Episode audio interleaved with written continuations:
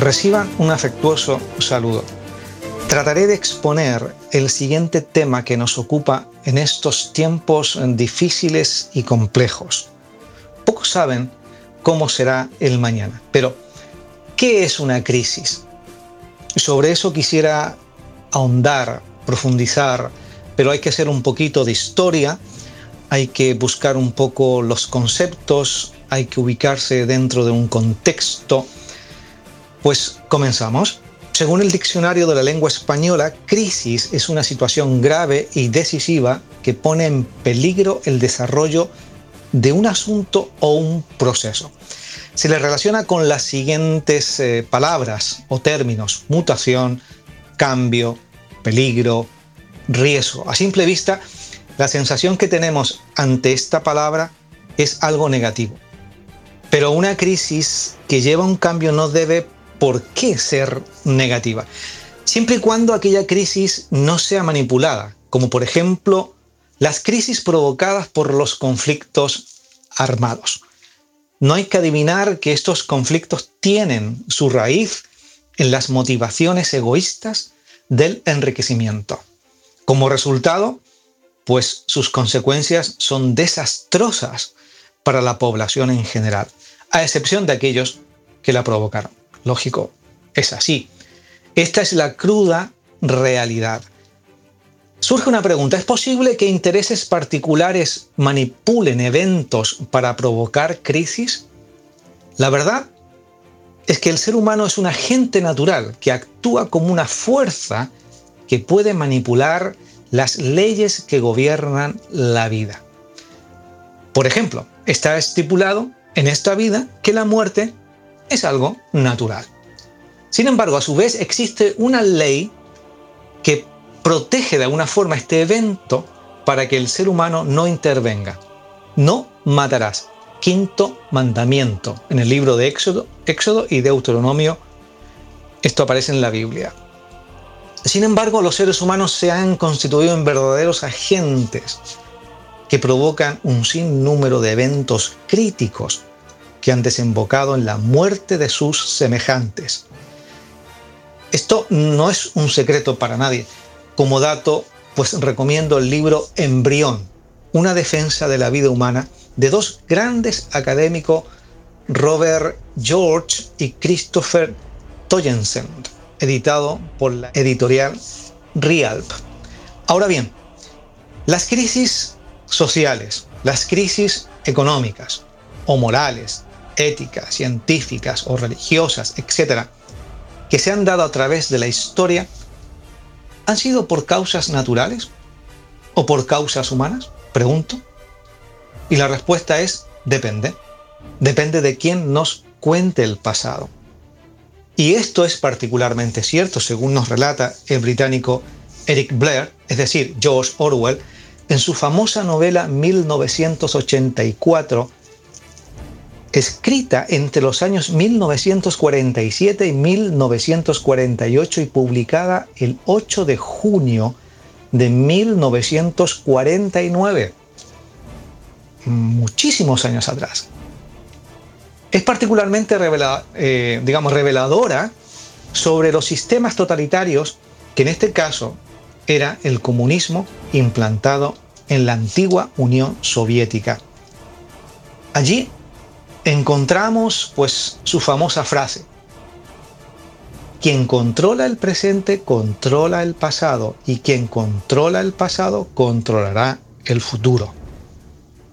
¿Vale? Es muy interesante esto, este libro, pero aprovecho también de recomendar otra novela, Un mundo feliz, escrita por otro británico, Aldous Huxley, publicada por primera vez también en 1932, muchos, muchos años atrás. Esta novela es una distopía, que quiere decir que es una sociedad imaginaria bajo un poder totalitario o una ideología determinada según la concepción de un autor determinado, que sería lo opuesto a lo que nosotros llamamos utopía.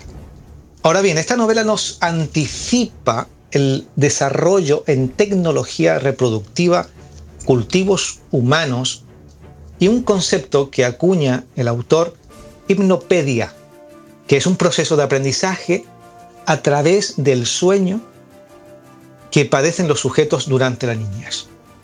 También nos relata sobre el manejo de las emociones por medio de drogas que combinadas cambian radicalmente la sociedad. Ambas novelas pueden ser combinadas perfectamente para tener un cuadro de crisis manipulada sobre la cual se construyen nuevas estructuras sociales y de pensamientos direccionados por grupúsculos de personas que sustentan el poder. Sin embargo, ambas novelas tienen un punto disonante. Dios no aparece en ninguna parte de sus respectivas tesis narrativas. Y no es de extrañar, porque en aquel entonces el cristianismo constitucional llevaba un par de siglos de franca caída en la sociedad occidental.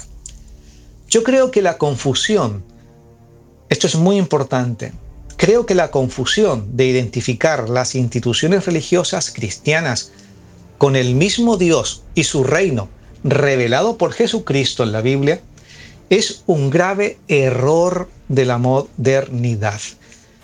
De hecho, las instituciones pueden entrar en crisis, mas Dios y su reino jamás. Además, vino a sumar con mucha fuerza a esta confusión las ideas filosóficas de la antigua Grecia en lo que respecta al concepto de Dios. Ellos pensaban, o para ellos, Dios es un concepto abstracto, completamente ajeno al devenir de la vida en la tierra. Él tiene su lugar y nosotros nuestro lugar. Sin embargo, la Biblia presenta una visión completamente opuesta. Tanto el Antiguo como el Nuevo Testamento presentan a un Dios que sustenta e interactúa poderosamente en la vida de este planeta y su historia. Y esta es la cosmovisión bíblica inequívoca que se mantiene inalterable. Su poder sustenta y dirige su creación. Y lo que sucede es que Él nos dio mucho espacio, por así decirlo, para actuar e influenciar en esta vida. Y de aquí el segundo punto de confusión. La libertad de acción del ser humano no es sinónimo de ausencia de Dios. Y es hoy, en plena crisis, donde la Biblia es elevada a mi forma de ver y mi experiencia y todo lo que puedo conocer, la Biblia es elevada sobre todos nosotros como una fuente fiable de inspiración y lucidez en medio de un caos de información, en medio de un caos de temor y de terror. Es el libro más perseguido de los últimos 150 años. Ejércitos de investigadores, mejor dicho, autodenominados investigadores, han tratado de desacreditarla de muchas maneras, pero no lo han logrado. La Biblia sigue teniendo una autoridad sorprendente y está por encima de las instituciones que inclusive juraron resguardarla. A partir de esto, llegamos a la médula de mis audios, el concepto de poder. Creo importante hablar de ello porque hoy el mundo no conoce esto de, la profundidad de este concepto y agoniza dentro de una ignorancia sobre los principios que han regido la humanidad. Pues poder, pues tenemos distintos tipos de poder, distintas definiciones, pero trataré aquel poder que se refiere a la posesión de de autoridad e influencia sobre los demás. El poder, como sabemos, es una herramienta que dependiendo de cómo se utilice puede dar lugar a cualquiera de los resultados positivos o negativos de una organización. Pues nada, este tipo de poder se identifica principalmente como un poder político, como un poder social, como un poder económico. Y su característica es que es un poder eh, coercitivo, perdón. Es decir, se basa en el temor. Los que lo reciben reaccionan por temor a los resultados negativos que podrían ocurrir si no cumplieran. Descansa en la aplicación este tipo de poder o en la amenaza de aplicación, en sanciones, en imposición de castigo o la generación de frustración mediante la restricción de movimientos o el control por la fuerza de necesidades básicas psicológicas o de seguridad. O sea, tenemos su característica que se basa en el temor y tenemos también su clave. La dependencia es la clave de ese tipo de poder. Cuando usted posee algo que los demás necesitan, pero que solo usted controla, esto hace que ellos dependan de usted y por tanto usted tiene poder sobre ellos.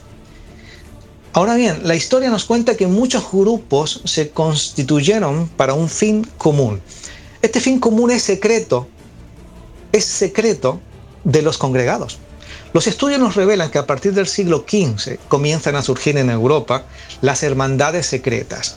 Hay un trabajo muy interesante de un autor de nombre Alexis Markov en su libro Neomaquiavelismo y la enfermedad de nuestro siglo, escrito en el año 1934, también más de 70, 80 años atrás. Ya habían estudios con respecto a estas cosas, ya habían hombres que comenzaban a investigar y escribir libros. Pues nada, muchas hermandades secretas han sobrevivido al tiempo y otras se han agregado a la lista. Por ejemplo, los Rosacruces, que son como los dinosaurios, eh, los masones, Illuminatis, el grupo Bilderberg, mm, que algunos consideran que son subgrupos masónicos, Opus Dei, Club de Roma. Bueno, pues nada, como, como, como dato, muchos investigadores han tratado de advertirnos de la existencia y la malicia de estos grupos, como por ejemplo John Coleman, el cual es, un autor muy conocido, Daniel Stulin, Luchetta Scarafia, etc. pero eh, no es mi discurso el análisis de estas sociedades que son reales, sino nombrarlas y hacer hincapié en su existencia y ermitismo. De allí las distintas interpretaciones de las llamadas teorías conspiradoras. La mayoría de las personas pues no les interesa su existencia porque creen que todo es una fábula. Sin embargo, Podemos tomar un ejemplo. Hay una nota de prensa del año pasado, 1919, eh, perdón, 2019, de la BBC. El, título dice, el grupo Bilderberg, quizás la organización secreta más controvertida del mundo, comienza este jueves una reunión de cuatro días a puerta cerrada en un lujoso resort en Suiza. Pues nada, mm, esta información está en varios diarios del año pasado pues al encuentro fueron invitadas unas, unas eh, bueno, unos 130 líderes de la élite política mundial, así como personalidades de la industria, finanzas, las academias y los medios de comunicación. Muy importante.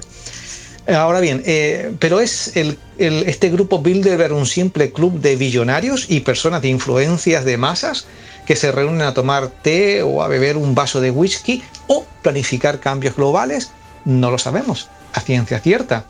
Ninguno de nosotros es capaz de saberlo, no es posible saber. Sin embargo, los teóricos de la conspiración les acusan de cosas como diseñar deliberadamente la crisis financiera del 2008 o hasta planear matar el 80% de la población mundial. Oh, grave, ¿eh? muy grave. Pues esto lo menciono a modo de ejemplo. Además, es muy interesante que la Iglesia como organización también es llamada y vista como grupo de poder mediático. Según los estudiosos, es una organización que tiene cierta influencia en la sociedad, sobre todo en los siglos pasados. De eso, pues no hay duda. Ahora bien, en un tiempo de crisis, creo que muchos están pensando y experimentando un cambio radical del mundo tal como lo hemos conocido. Y la percepción no es para bien. Hasta ahora no sabemos cómo detallarlo, pero es mi intención hacer una declaración de principio a través de un hecho registrado en la Biblia mm, más o menos en el año 2000 a.C. Un personaje histórico de nombre Nimrod, bisnieto del conocido Noé. Hablaremos de él. Espero que haya sido de vuestro interés todo lo que he podido expresar en esta nota y si Dios quiere nos vemos la próxima semana. Un saludo.